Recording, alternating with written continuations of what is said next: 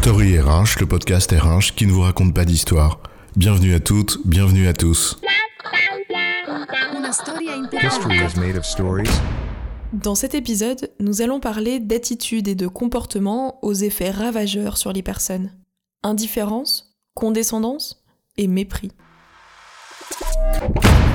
Vous serez gentille, ma petite, de m'apporter le microphone pour qu'on enregistre le podcast. Ouais, bien sûr, monsieur le président. Et avec un café aussi, peut-être. Oh, ça va bien, chef Tu pètes plus haut que ton cul, là C'est quoi cette attitude condescendante Celle du con qui descend de son piédestal comme un coq de son fumier? Ah oui, chef, j'aurais dû t'ignorer avec cette indifférence dont Joseph Joubert disait qu'elle, je cite, donne des faux airs de supériorité. Bon salut, moi c'est Patrick, chef. Les micros sont bien installés. Pour aborder un sujet qui ne nous laisse pas indifférents.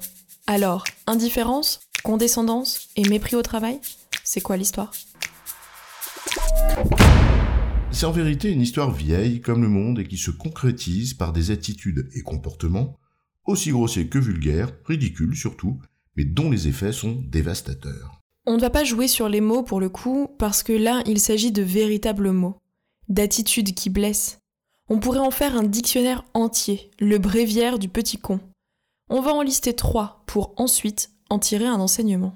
Qu'importe le temps, qu'emporte le vent, mieux vaut ton absence que ton indifférence, chantait Gainsbourg. Je marque ostensiblement mon désintérêt à ton égard, je t'ignore. Je te le fais sentir, je te montre que tu n'existes pas, à mes yeux, je t'invisibilise. Je marque ma supériorité en t'accordant une faveur, avec une pointe de mépris.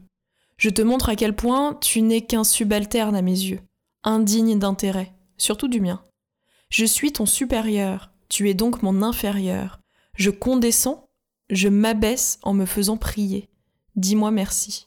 Le dédain, qui accompagne cette condescendance, c'est l'expression d'un mépris à peine dit, mais si bien senti par celui ou celle qui en est l'objet, prisonnier du geste soi-disant bienveillant que le supposé supérieur a consenti. Le mépris, enfin. Je te juge indigne de mon attention, de mon intérêt, tu es une merde. Et la merde, ça me dégoûte, avec cette petite moue au coin des lèvres qu'adoptent si bien les pédants, les suffisants, les fats imbus d'eux-mêmes, imbuvables des autres. Ce mépris dont Montesquieu disait qu'il ne vaut que mépris. J'arrive en retard à notre rendez-vous, je te fais volontairement attendre, pour bien te faire sentir que mon temps est plus important que le tien. Ce retard, certains l'organisent savamment, parce que ça soumet l'autre. Tiens, François Mitterrand s'en était un champion, par exemple. Ce bonjour qu'on te dit deux fois à dix minutes d'intervalle pour bien te rappeler que je t'ai oublié aussi vite que j'ai prononcé le mot. Ce prénom sur lequel je me trompe t'appelant Paul quand tu t'appelles Jacques. Cet ex-collègue qui t'a ostensiblement ignoré dans un cocktail, évitant ton regard avec soin, tête haute, rayonnant et souriant, mais uniquement devant celles et ceux aux yeux desquels il veut briller, et qui t'a bien montré que tu n'existais pas, puisque tu ne lui sers pas.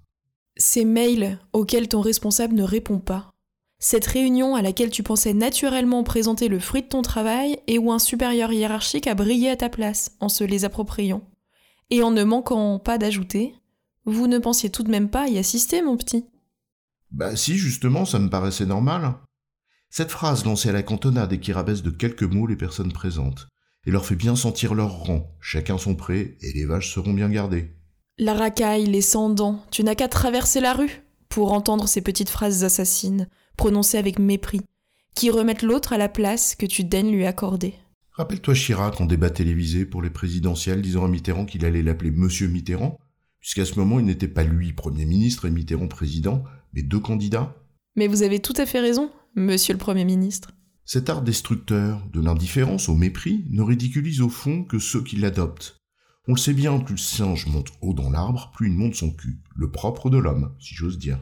On pourrait n'y voir que les traits de l'hommerie dans toute sa connerie, et pas de quoi en faire une histoire. Mais quand c'est un groupe qui en méprise un autre, la caste, la classe, en entreprise, on a alors là une formidable machine destructrice. Ça commence souvent par cette manière ridicule de se présenter aux autres en assénant d'abord son statut. Ah, tu me diras, parce qu'entre pairs, il faut bien se reconnaître? C'est cela, l'ordre, pas celui de la discipline, celui qui trace une frontière entre nous et les autres. Bonjour, docteur Machin, professeur Bidule, président Trucmuche. Euh, salut, moi c'est Maé, et ça suffira. Tu leur demandes ce qu'ils font, ils te répondent par leur grade. C'est quoi ton job demande le profane Cadre B2. Ok, d'accord, mais c'est quoi ton job? Puis ça se regroupe entre soi, donc contre les autres. Heureusement, pas toutes et tous, bien sûr, dans chaque catégorie. Il y a la même proportion de gens bien et de fat, mais des fat méprisants, il y en a aussi. Le chef de service qui prend les infirmières pour des boniches? Parce que tu comprends, il ou elle est un grand professeur de médecine. Le professeur d'université qui délimite bien la frontière avec le personnel administratif. Le personnel soignant avec les agents de service hospitalier, les têtes pensantes du siège et les besogneux des établissements, les opérationnels métiers et les services supports. Le mépris de classe, ça n'a rien de nouveau, il a nourri de nombreuses luttes. Caste et classe, explicite, implicite, France d'en bas, France d'en haut, Paris, province, on connaît la rengaine. Mais en entreprise où on se plaint à longueur de journée du mal-être au travail, de désengagement, et de celles et ceux qui ne veulent plus d'un travail pénible, de la pénurie de main-d'œuvre, de ces gens qu'on n'arrive plus à ramener au travail, à ce sens au travail qui disparaît, eh bien dans l'entreprise, de l'indifférence de l'un au mépris de l'autre, il ne faudrait pas que cela devienne un mépris de classe. faute de quoi il ne faudra pas s'étonner. En résumé, les attitudes d'indifférence, de condescendance et de mépris en entreprise peuvent être le signe d'un mépris de classe plus général, source de réelle souffrance pour celles et ceux qui en sont victimes. Et c'est bien peu propice à la bonne marche de l'entreprise dans son ensemble. J'ai bon, chef? Oui, tu as bon, mais on va pas en faire toute une histoire.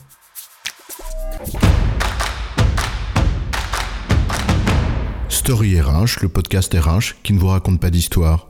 Retrouvez tous les épisodes sur storyrh.fr.